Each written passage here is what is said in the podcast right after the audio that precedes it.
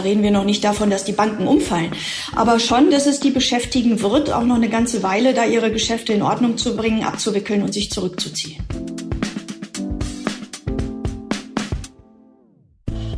Herzlich willkommen zum Manager Magazin Podcast Das Thema. Ich bin Sven Klausen und wir wollen heute informieren zu folgendem Thema. Die Kriegswirtschaft, wie Top-Manager Deutschlands bedrohtes Geschäftsmodell retten wollen. Diese Rettungsaktion, diese Neusortierung findet derzeit vor allem außerhalb der Öffentlichkeit statt. Umso mehr freue ich mich, dass wir heute über einige unserer Recherchen informieren können, die wir in den vergangenen Wochen angestellt haben. Und das tun wir für Sie, mit zwei Experten aus unserer Redaktion. Zum einen Katharina Slotschik, die heute Morgen zu uns gekommen ist, Banken- und Finanzmarktexpertin des Manager-Magazins. Guten Morgen, Katharina. Hallo Sven, guten Morgen. Guten Morgen. Und Martin Noé, Chefredakteur des Manager-Magazins. Guten Morgen, Martin. Guten Morgen. Ja, Martin, fangen wir an mit dir. Welcher Teil des deutschen Geschäftsmodells ist denn besonders bedroht? Ja, wir sind ja nach China und den USA der drittgrößte Exporteur weltweit. Also wir haben äh, seit vielen Jahren einen hohen Exportüberschuss. Was heißt das? Wir führen mehr Waren aus, als wir einführen, klar. Und jeder vierte Arbeitsplatz hängt vom Export ab. Wir sind also auf offene Grenzen angewiesen und einen regen Handelsaustausch. Auf die Segnung der Globalisierung kann man, glaube ich, so sagen. Ja, und genau die sind bedroht durch den Krieg in der Ukraine und dem daraus folgenden Sanktionsregime. Ja, aber ein wichtiger Teil des exportorientierten Geschäftsmodells, wie du es geschildert hast, ist ja Asien bekanntermaßen und da gibt's ja jetzt keine Grenzen, zumindest keine, die durch den Ukraine-Krieg nochmal besonders hochgezogen wurden. Absolut. Ich meine, wir haben natürlich in China aktuell Probleme, weil die Chinesen eine Zero-Covid-Strategie fahren und sozusagen alle Städte absperren, wenn da zwei, drei Covid-Fälle auftauchen und Shanghai, Hafen und so weiter. Ja, stimmt, aber das hat natürlich alles nichts mit dem Krieg in der Ukraine zu tun. Was wir allerdings befürchten müssen, ist so eine Art von Blockbildung. Das sieht man ja im Abstimmungsverhalten jetzt äh, bei der UN zum Beispiel. Die Chinesen stehen in der Auseinandersetzung des Westens mit Russland eher auf der Seite Chinas, übrigens genauso wie Indien. Deshalb überprüfen jetzt eben viele Unternehmen ihre, ja, man sagt immer China-Exposition heißt sehr fein. Tatsächlich haben sie halt Angst um die hohen Gewinne, die sich in China erzielen lassen. VW ist ein bekanntes Beispiel dafür. Adidas, die viele Jahre sehr viel Geld verdient haben in China und jetzt im Augenblick halt gerade nicht mehr so. Ja, und die Konzernzentralen überlegen eben, was heißt denn das, wenn wir diese Blockbildung bekommen, die wir jetzt nur befürchten? Also wenn die Sanktionen sich ausweiten sollten in einem Handelskrieg USA-China, und wir dann sozusagen als wichtige Exporteure dann nicht mehr so liefern könnten, wie wir wollten. Ja, man überlegt, wie man diese Risiken verringern kann. Okay, bevor ich da gleich noch eine Frage zu habe, noch eine Frage zu einem anderen Thema. Du hast jetzt als Bedrohung für das deutsche Geschäftsmodell nicht genannt die ja ausfallenden Rohstofflieferungen aus Russland, die eine unmittelbare Folge sind des Krieges, weil du meinst, das wissen eh schon alle oder weil du meinst, das kriegen wir schon hin? ist natürlich ein Riesenproblem. Das ist das akute Problem, das wir gerade haben. Was passiert, wenn wir kein russisches Öl mehr bekommen und kein russisches Gas? Das Letztere ist schwieriger. Und ähm, das versuchen ja im Augenblick sowohl die Unternehmen als aber auch vor allem die Politik eben das Problem zu lösen, indem sie etwa Flüssiggas-Terminals jetzt bauen, beziehungsweise Tanker heuern, die dann das Flüssiggas liefern und vielerlei Dinge mehr. Das ist ein Problem, aber ich würde sagen, das bedroht nicht auf Dauer das deutsche Geschäftsmodell. Das deutsche Geschäftsmodell wird eben bedroht auf Dauer, wenn die Globalisierung stockt. Okay, dann dazu jetzt konkret die nächste Frage, die sich auch gut anschließt an das, was du vorher sagtest, zu der Blockbildung. Man guckt, was passiert, wenn sich wirklich Blöcke bilden und man nicht mehr mit China so handeln kann wie bislang. Schaut, was dann stattdessen an Märkten dann auch verfügbar ist und erstaunlicherweise, vielleicht, aber frage ich dich, ist da der US-Markt wieder in den Fokus gerückt. Scheint ein neuer Hoffnungsmarkt zu sein für deutsche Konzerne. Ja, äh, stimmt. Das ist so. Äh, natürlich, wenn man auf der einen Seite Schwierigkeiten sieht, dann guckt man, ob vielleicht anderswo das gelobte Land liegt. Ne? Und in dem Fall, die USA sind natürlich im Augenblick gerade unter US-Präsident Biden, anders als zu Trump-Zeiten, wieder ein enger Partner. Und äh, da hat man durchaus Hoffnung, dass was funktioniert. Riesiger Heimatmarkt in den USA. Also da kann man was reißen. Beispiele gibt's ja auch. Also Herbert Dies, der Volkswagen-Chef, baut ein neues Werk in Chattanooga. Schöner Name, ist ein Ort, der liegt in Tennessee. Und er will jetzt auch unter der Marke Scout Elektro-Pickups verkaufen. Also das sind schon so Sachen. Und äh, für VW ist es ja so, die haben wirklich in China kommt ja mehr als ein Drittel der Gewinne her also für die ist es natürlich das Risiko vielleicht noch größer als für den durchschnittlichen deutschen Konzern. Aber wenn man sich das mal anschaut, USA, China, das sind vielleicht dann, tja, sagen wir mal, im Verhältnis Größenordnung eins zu zehn. Ne? Also es ist bestimmt gut, äh, ein neues Werk in den USA zu bauen, wenn man die Autos dann dort auch verkaufen kann. Und es verringert die globalen Risiken äh, für Volkswagen. Trotzdem, wenn die chinesischen äh, Werke nicht mehr laufen, dann ist das Problem einfach größer noch. Katharina, die Unternehmen, über die Martin jetzt gesprochen hat, die Realwirtschaft sozusagen, die produzierenden Unternehmen, die sind ja alle hochfinanziert und in starker Abhängigkeit vom Finanzsystem, von den Banken und umgekehrt. Also auch die Banken äh, haben sich ja eingestellt auf das Geschäftsmodell Deutschland. Und jetzt ist die Frage, wenn da ein Geschäftsmodell wackelt, heißt das, dass auch die Banken wackeln, dass da hohe Abschreibungen drohen und dann so eine wechselseitige Ansteckungsgefahr uns blüht. Ja, das könnte kommen, aber was jetzt erstmal absehbar ist, dass die Abschreibungen auf die Banken zukommen, die ein substanzielles Russlandgeschäft haben. Weil klar ist aufgrund der Situation und aufgrund des Sanktionsregimes, dass es sich für diese Banken nicht lohnt, da weiter drin zu bleiben, ist natürlich auch eine Frage der Reputation. Mache ich weiterhin Geschäfte in China? Die westlichen Banken, ähm, Entschuldigung, nicht in China, in Russland, die westlichen Banken, die da vor allem betroffen sind, ist einerseits die Raiffeisen aus Österreich, Österreich, die Uni Credit aus Italien. Ähm, die französische Société Générale hat sich schon relativ schnell zurückgezogen und einen Käufer, in dem Fall einen russischen Käufer für ihr Geschäft gefunden. Bei den anderen beiden Banken ist das noch nicht klar. Sie sprechen nicht viel darüber, auch aus der Angst heraus, wenn jetzt in Russland der Eindruck entsteht, äh, sie würden ihre Geschäfte nicht mehr äh, so weiterführen, äh, wie eigentlich gedacht, dass sie da möglicherweise enteignet werden. Aber sie prüfen schon, was bringt das mit sich, was bedeutet das, wie teuer könnte es es werden, wenn man sich zurückzieht. Bei der Uni Credit steht eine Abschreibung in Höhe von gut fünf Milliarden Euro im Raum. Wenn man das Geschäft vollständig abschreiben müsste, kein Käufer findet.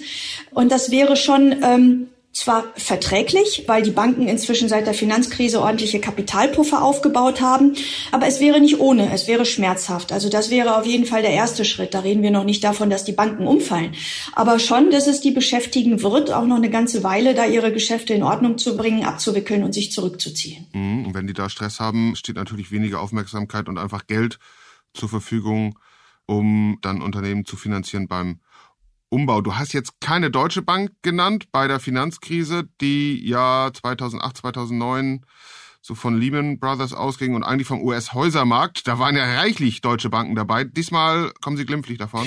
Ähm, ja, die größte deutsche Bank, die Deutsche Bank, hat schon so 2015, 2016 angefangen, sich aus Russland zurückzuziehen. Damals hatten die einen großen Skandal ähm, an der Backe mit sehr fragwürdigen Geschäften, die sogenannten Mirror Trades. Und das war für sie der Zeitpunkt, wo sie gesagt haben, wir fahren das Geschäft da kleiner, wir fahren es zurück, so dass nicht mal viel übrig geblieben ist. Und das, was jetzt übrig geblieben ist, ist vor allem ein Technologiezentrum, wo sie nach und nach die Aufgaben verlagern. Und dann haben sie noch ein paar Kunden, denen sie von äh, Moskau aus helfen. Und das soll nach und nach kleiner gefahren werden und schrumpfen. Also von daher, ähm, bei der Commerzbank ist das Geschäft in Russland auch überschaubar. Also von daher stehen die da nicht ganz so im Fokus und haben jetzt diesmal sich nicht so verkalkuliert wie in vielen anderen Fällen. Ein in der Regel exzellenter Indikator für Wohl und Wehe, für Bedrohung ist ja der Kapitalmarkt, sind die Aktienkurse. Und die Aktienkurse, die sind doch zuletzt kräftig gefallen. Ist das Rezessionsangst? Ist das die Reaktion auf das Ende des Geschäftsmodells? Was sehen wir da? Das ist äh, vor allem die Angst vor einer Rezession in Kombination mit einer hohen Inflation. Wir sehen ja schon Inflationsraten von über sieben Prozent. Also viele fürchten, dass sowas wie eine Stagflation, wie wir sie in den 70er Jahren gesehen haben, auf uns zukommt. Hinzu kommen natürlich die Zinserhöhungen, wie die EZB ähm, sie offenbar langsam vorbereitet. Auch das ist nicht gut für Aktien, denn dann gibt es Alternativen zur Geldanlage. Und diese Kombination ist es vor allem, äh, die wir an den Aktienmärkten beobachten und die dazu führen, ja, dass es darunter geht. Mhm. Martin? Ich sehe das wie Katharina. In den sinkenden Aktienkursen ist die Sorge vor den Problemen, die man befürchtet für das deutsche Geschäftsmodell, noch gar nicht eingepreist. Denn das sieht man ja schlicht daran, dass die Börsen in den USA von der Tendenz her nicht viel anders aussehen als die deutsche. Und die USA mit ihrem großen Heimatmarkt hätte bestimmt nicht so viele Probleme mit dem, sagen wir mal, der Schwierigkeit, weiter globalisiert zu arbeiten wie die deutsche. Okay, vielen Dank. Jetzt haben wir eine Analyse der Lage und bevor wir in die Zukunft schauen, einmal kurz durchatmen. Jetzt ist die Frage, wie kommen wir da raus, Martin? Woran wird gearbeitet in den deutschen Konzernzentralen? Und in der Politik natürlich.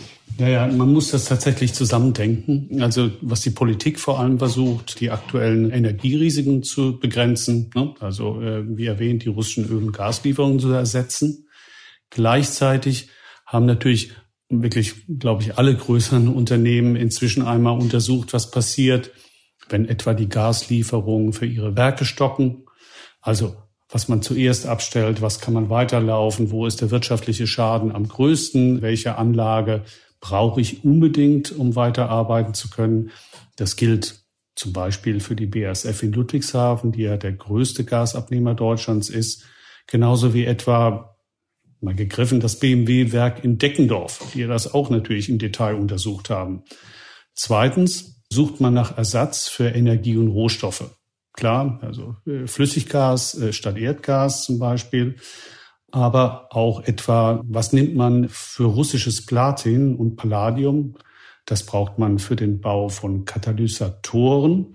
Was nimmt man stattdessen? Ne? Gibt es Ersatzstoffe oder findet man andere Länder, wo man sicher sein kann, dass das auch dauerhaft geliefert wird? Das macht in der Regel jedes Unternehmen für sich, äh, schaut eben, wie es sich bedienen kann. Aber das geschieht auch in gemeinsamen äh, vertraulichen Runden, gemeinsam mit dem Kanzleramt oder dem Wirtschaftsministerium. Also da diskutieren etwa, und zwar relativ regelmäßig, so alle äh, drei, vier Tage, der RWE-Chef Grebber und der BMW-Boss Zipse und der BDI-Präsident, also Bundesverband der deutschen Industrie, Präsident Rußwurm gemeinsam mit dem Wirtschaftsminister Habeck oder einem Abgesandten von Bundeskanzler Scholz wie man aus der Energiebredouille herauskommt. Ne? Das läuft übrigens erstaunlich erschütterungsfrei und konstruktiv. Ähm, man ist sich in vielen Punkten natürlich nicht einig, weil äh, es sind ja immer Interessen betroffen, aber im Kern natürlich sind die Interessen ziemlich gleichgelagert. Ne? Ich würde fast sagen, es ist eine milde Form der Kriegswirtschaft. Der Staat gibt vor, berücksichtigt dabei aber sehr stark die Unternehmensinteressen, also holt sich die Expertise der Unternehmen ein, weil der Staat natürlich genauso wie die Unternehmen ein hohes Interesse daran hat, dass die Wirtschaft einigermaßen glimpflich aus der Schoße rauskommt. Ist das erste Mal, dass das Wirtschaftsministerium mit einem Grünen besetzt ist. Hättest du das erwartet? Hätten das die Unternehmensbosse erwartet, dass man da so gut zusammenarbeiten kann, selbst wenn man natürlich vorher nicht wusste, dass wir in so einer kriegerischen Situation sein würden? Ja, also der Robert Habeck ist zurzeit, kann man sagen, wirklich wahrscheinlich der Star in der Riege der Minister und Ministerinnen. Und die Industrieleute sind überrascht. Ne? Ist klar, normalerweise ist man ja eher CDU-nah oder FDP-nah und jetzt so, so einen vernünftigen Grünen. Das überrascht viele, wenn sie ihn vorher noch nicht kannten.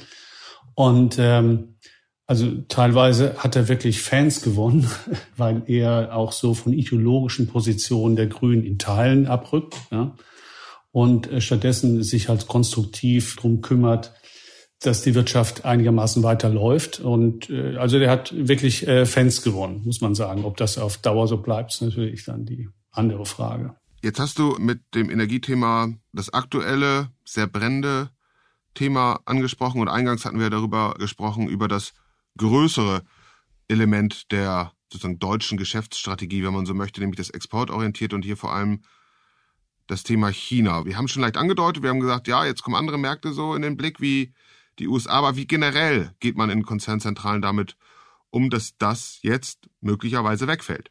Ist natürlich immer nur eine Hypothese. Ne? Mit Hypothesen lässt sich natürlich auch gar nicht so leicht arbeiten. Also neulich mit Herrn Klein gesprochen, äh, der ist ein Aufsichtsratsvorsitzender von E.ON und der Lufthansa.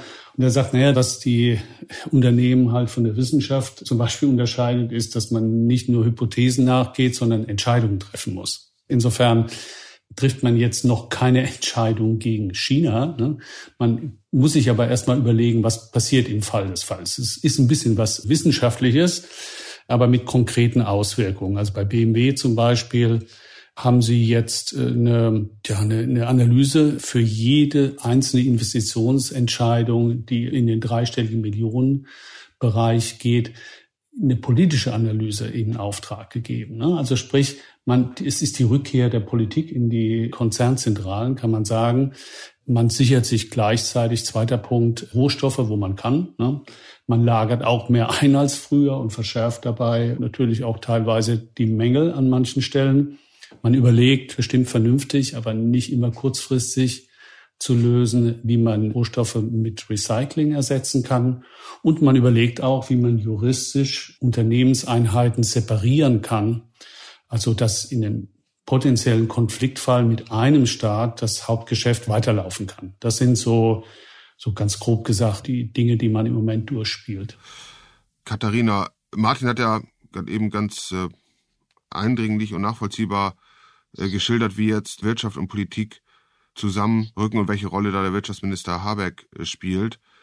Die Politik hat ja ein sehr machtvolles Instrument, das in der Öffentlichkeit, so mein Eindruck, immer noch gar nicht so richtig als solches äh, gesehen wird. Höchstens mal, wenn, wichtig genug auch für Privatmenschen natürlich, wenn es um Investitionen in Gebäudesanierung geht, das ist die KfW. Äh, nach Bilanzsumme, glaube ich, die zweitgrößte Bank inzwischen Deutschlands, aber korrigiere mich gern. Die drittgrößte. Sehr wichtig als Instrument der Politik. Ähm, ja, voraussichtlich eine ziemlich große. Also die KfW hat ja nach dem Zweiten Weltkrieg die Grundlage für das Wirtschaftswunder gelegt. Und so ein ähnliches Wunder wie damals äh, soll sie jetzt wieder vollbringen, indem sie äh, ganz, ganz viele Aufgaben übernimmt und so dazu beiträgt, dass wir den radikalen Umbau der Wirtschaft, äh, wie vor allem die Grünen sie sich vorgenommen haben, dass wir den sehen. Ähm, die KfW soll also milliardenschwere Investitionen in Klimaschutz und in Digitalisierung stemmen. Sie soll für mehr Innovation sorgen und die auch finanzieren. Jetzt soll sie auch noch den Unternehmen helfen, die Konsequenzen des Ukraine-Kriegs zu bewältigen. Und das ohne, ähm, dass die Bundesregierung da äh, allzu viel äh, zusätzliche Milliarden locker macht, um das alles zu finanzieren. Ähm, also das ist schon eine ganze Menge. Die KfW hat in der Corona-Krise gezeigt, dass sie einiges kann, aber die ganzen zusätzlichen Aufgaben, die jetzt auf sie zukommen, das wird schon eine enorme Bewährungsprobe. Und ähm, da wird man sehen, inwieweit die KfW darauf vorbereitet ist. Das musst du mir erklären. Die KfW soll diese Aufgaben bewältigen, also Umbau des deutschen Geschäftsmodells, ohne dass es mehr Geld gibt von der Bundesregierung. Wie soll das gehen? Ja, indem die KfW selber Anleihen auf den, auf den Markt bringt, indem sie sich finanziert. Sie hat ein sehr, sehr gutes Rating, weil natürlich das Rating der Bundesregierung da im Hintergrund steht. Ähm, äh, sie braucht nun natürlich, äh, je nachdem, in welchem Maße sie sich auf dem Markt refinanziert, ein gewisses Eigenkapital, womit sie das dann unterliegt. Und äh, sie hat jetzt einen ehemaligen Investmentbanker als Chef, der sich da möglicherweise einiges einfallen lässt, wie man dieses Eigenkapital besser nutzen, so strecken kann, dass man noch mehr Geld auf den Markt holt.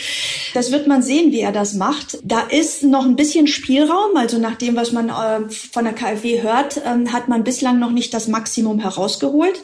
Man kann noch ein bisschen mehr machen. Ob das aber wirklich ausreicht für die ganzen Wünsche, die aus Berlin an die KfW herangetragen werden, hm, da könnte es eng werden. Also, äh, wenn die KfW wirklich dann unter Volldampf das bewerkstelligt, was ihr jetzt zugeschrieben wird, dann wird sich dann Schattenhaushalt aufbauen. Kann man das so sagen? Ja, ein Schattenhaushalt geht jetzt vielleicht ein bisschen zu weit. Das hängt dann davon ab, wie man das am Ende wirklich konstruiert. Ähm, aber was sich schon irgendwie abzeichnet, ist, dass durch diese enormen Aufgaben, die da auf die KfW äh, zukommen, Ja, dass das schon diese Institution überfordern kann. Also die KfW hat sich im Laufe der Zeit zu einem ziemlich behäbigen Apparat entwickelt. Und ähm, in den vergangenen Jahren hat man versucht, es abzuschütteln. Man hat versucht, Technologie zu modernisieren. Man ähm, hat versucht, äh, sich neue Instrumente anzueignen, wie man die Wirkung bestimmter Kreditprogramme besser beurteilen kann, dass man dann irgendwie am Ende sieht, rechnet sich das, rechnet sich das nicht, wird da Geld verplempert. Und das ist alles noch mittendrin. Das ist alles noch nicht abgeschlossen. Und jetzt hat äh, die äh, KfW KfW diese ganzen Aufgaben, äh, die von Berlin an sie herangetragen werden, muss aber auch noch ihren internen Umbau weiter vorantreiben. Und das sind schon zwei sehr, sehr große Aufgaben, äh, die die KfW da gleichzeitig wuppen muss. Interessant. Schauen wir uns natürlich weiter an. Martin, zum Schluss die Frage, nachdem wir das jetzt aufgeblättert haben, wie die Situation ist, welche Instrumente wir an der Hand haben, um das Geschäftsmodell zu ändern. Zuletzt nochmal sehr intensiv von Katharina, welche Rolle die KfW da spielt. Schaffen wir das? Die Frage ist gut. Ähm, die Antwort ist nicht ganz so leicht. Sven, zur KfW, das ist ja nur ein Rädchen im Ganzen. Ist in gewissermaßen auch ein Symbol dafür, ob es uns gelingt, Staat und Wirtschaft insgesamt ein bisschen neu auszurichten. Also flexibler, ökologischer, resilienter. Das ist natürlich wirklich eine sehr große Aufgabe. Ich bin nicht ganz unoptimistisch, weil Corona zumindest an ein paar Stellen gezeigt hat, dass Unternehmen sehr gut mit der Situation umgegangen sind. Also äh, man hat sich sehr schnell auf die Lage eingestellt, die Arbeitnehmer, und äh, haben eigentlich gut weitergearbeitet, auch wenn sie nicht im Büro waren. Und insgesamt lief der Laden halbwegs weiter. Der Staat hatte mehr Probleme. Aber insgesamt zeigt sich schon, dass dieser Reformwunsch auch teilweise in Reformwillen umschlägt, äh, der dann auch umgesetzt wird. Also so, ich glaube, es kann funktionieren, wenn ganz große Erschütterungen im Thema China äh, macht dicht fernbleiben, dann kann das schon gut funktionieren. Was für uns alle wichtig ist, aber natürlich für die Leute in der Ukraine ähm, am wichtigsten ist, dass der heiße Krieg irgendwann auch mal in wenigstens in einen kalten Krieg übergeht. Also dass eben die Bedrohung, die wir ja auch haben äh, durch den Krieg insgesamt, dieser Konflikt, Großkonflikt NATO gegen Russland mit dem ganzen Atomwaffenarsenal, dass der zumindest in den Kalten Krieg sich wieder verwandelt und wir äh, keine Toten mehr haben und auch nicht mehr die ganz große Bedrohung. Ich glaube, dann kann man eigentlich sogar mit dem Umbau der Wirtschaft, so wie er jetzt stattfindet, wird man im Nachhinein sagen, das war ein unerfreulicher, sehr unerfreulicher externer Anlass, aber am Ende nicht schlecht. Martin, vielen Dank. Gerne. Katharina, vielen Dank. Ja, sehr gerne. Das war der Manager Magazin Podcast Das Thema. Wenn Sie mehr über den Umbau des deutschen Geschäftsmodells erfahren wollen oder mehr darüber erfahren wollen, was generell wirklich in der Wirtschaft und in anderen Branchen vor sich geht, empfehle ich Ihnen einen Blick in die Show Notes und ein Abo des Manager Magazins. Schauen Sie gerne in unserer App nach oder auf unserer Website, dort finden Sie sämtliche Angebote. Zudem möchte ich Ihnen einen weiteren Podcast aus unserer Redaktion empfehlen. Er heißt Deutschlands digitale Hoffnungsträger. Christina Kyrosoglu bohrt gemeinsam mit Marc Böschen bei den Gründerinnen und Gründern von Deutschlands am höchsten bewerteten Startups nach, was sie wirklich drauf haben und ob sie globale Champions werden können. Sehr informativ und ich darf das sagen, sehr unterhaltsam zugleich. Sie finden den Link zu diesem Podcast ebenfalls in den Show Notes. Katharina Slotschik, Martin Noé, Mareike Larissa Heinz und Philipp Fackler, die diese Folge für Sie produziert haben. Und ich, wir bedanken uns für Ihre Aufmerksamkeit und freuen uns, Sie am kommenden Freitag wieder bei uns begrüßen zu dürfen. Bleiben Sie gesund, bleiben Sie optimistisch und machen Sie etwas aus Ihrer Zeit.